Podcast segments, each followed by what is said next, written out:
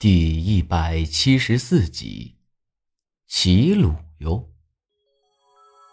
八子里让大伙儿带上干粮细软，又好生交代了一番，这才领着大伙儿朝着江边渡口赶了去。这气势，倒的确是有些吓人。只不过大伙儿心里头都有些舍不得，毕竟祖祖辈辈。生活在这临江镇，这一去，还不晓得能不能再回来，就连还能不能活着都不晓得。但即便是这样，大家也都没拖拖拉拉的，按照八字里的吩咐，将大雾抬上船。等都弄好了，八字里召集大伙儿，好生站在岸上。自己点了三炷香，高举过头顶，又跪下了，朝着江里头磕了三个响头。将其神气，但为朝云；与女游戏，目为行雨。自欲东行，达美人兮。整理西会谷，传巴西代武。为神生灵，知思何路？原本初心为民造福，无奈下民沉迷不悟，放屁邪疑，至何神怒？评述到此，十方悔悟。臣除夕起神户。八字里这又像说又像唱的，足足弄了半炷香时间，才将那三炷香给插在了地上，又磕了三个头，这祭祀河神之礼才算是完了事儿。之后，又让大伙儿挨个磕头给河神上香。包括我和苏丹臣在内，都得照做。看得出来，这回八字里是极其严肃的。等大伙都拜完了，又在岸上烧了一堆的火纸。这会儿天已经完全黑了下来。起炉呀！八字里冲着长江远处大吼了一声。这一声拖得老长，之后才招呼大伙上了船，而我和苏丹臣则是在那只破木船上头。按照之前的吩咐，大伙儿各自在船头摆上一个小香炉，插上三根香。八子里回头一看，点了点头，大手一挥：“起炉哟！”三声鼓声震天响，一声号子穿长江，这种气势搞得我心里头都热血沸腾的，就像是即将要上战场杀敌一样。就这样，八子里领着大伙儿朝着长江下游驾船而去。今儿个的夜色的确比往天要好得多了，满天星光，月色如霜。整个长江波光粼粼，一下子我又似乎回到了小时候，跟着陈老狗夜晚坐在江边钓鱼的时候。你说，侠家耗子在您嘴里头那真的是了不得，但他们真的能成吗？这会儿，苏丹臣满脸担忧地看着八子里，低声问道。八子里回头看了看，笑了一声：“ 这天底下的邪祟，你越怕他，他就越厉害；你越狠，怕的就是他们了。下江耗子有没有用不打紧，要紧的是大伙儿心里头相信他有用就成。我真是打心眼里佩服八子里，他不但手段厉害。”这笼络人心也是有一手的。就在咱们说话间，挂在竹竿上头的白灯笼晃了几下，立马就觉得一阵凉飕飕的风慢慢的吹了过来，我的心一下子就揪了起来，只怕这是要出事儿啊！果不其然，不一会儿的功夫，从四面八方都响起了稀里哗啦的声音。那些绿眼睛的虫子正朝着咱们围拢过来。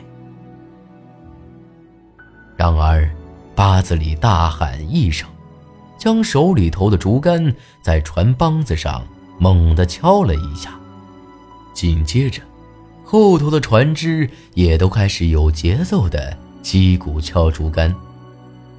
大伙儿都开始唱起了之前交给他们的峡江号子。这一时间，整个长江都热闹得很。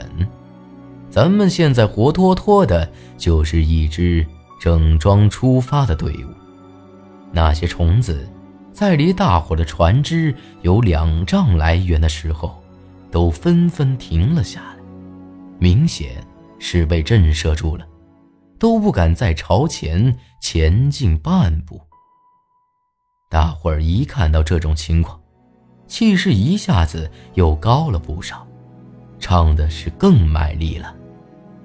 等这几句号子唱完，这些虫子呼啦一声，都纷纷退了出去，眨眼之间就消失得无影无踪了。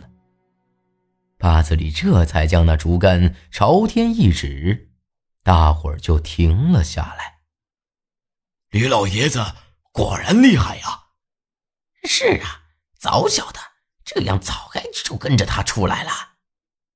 长吉、丹成啊，叔在这里给你们赔个不是了。先前是咱们不对，莫往心里头去啊。看得出来，这会儿大家伙对八子里是深信不疑了。不过我一看八子里，他却眉头挤在一块脸上是一点高兴的劲儿。都看不出来。咋了，大伯？大伙儿可都相信你啊！这回不用再担心了。咱们这么多人，加上这气势，还怕出不去吗？我笑着对八子里说道。他始终却是皱着眉头，朝着四周的江水里头看，眼睛里的那股凌厉劲儿又一次出现了。这算个啥？我是怕会有更厉害的东西钻出来，怕是不好对付啊。我也看了看江里头，这一看，我突然心里头一紧。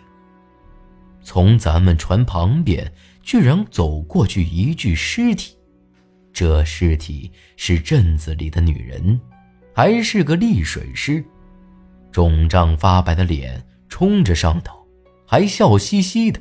那双乌漆漆的眼珠子盯得我心里直发毛。没等我回过神来，又有一具丽水尸从旁边走了过去。往远处一看，我这心里头不由得咯噔了一下。水底下不晓得有多少尸体正在朝着下游走，一个个都仰着头，脸上挂着笑。要有多诡异就有多诡异了。那是我媳妇儿，这这咋回事啊？他们不是已经走了吗？这下我才发现，不只是我，大伙儿都看见了。不管咋个镇定，看到了自个儿家人，都难免会失去理智。看到这幅场景，我心里头害怕，那是在所难免。但即使是这样，已经有不少人开始用竹竿子，准备去捞水里头的尸体了。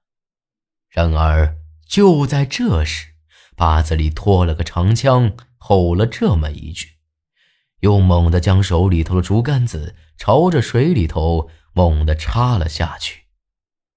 这一下子过后，再一看水里头，压根儿就没有什么尸体。只有一些黑乎乎的水草在朝着下游飘。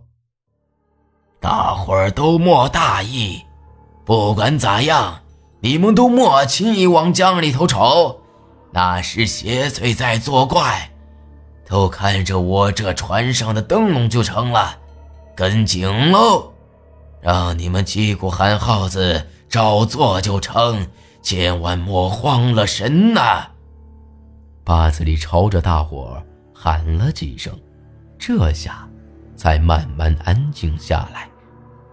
这咋回事啊？刚刚那些尸体……我疑惑地看着八子里，明明就是尸体，咋就会变成了水草呢？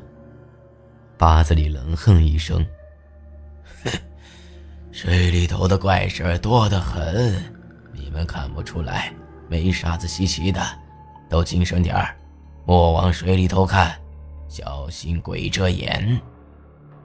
鬼遮眼，我自然晓得，当初我和苏丹臣就是那样。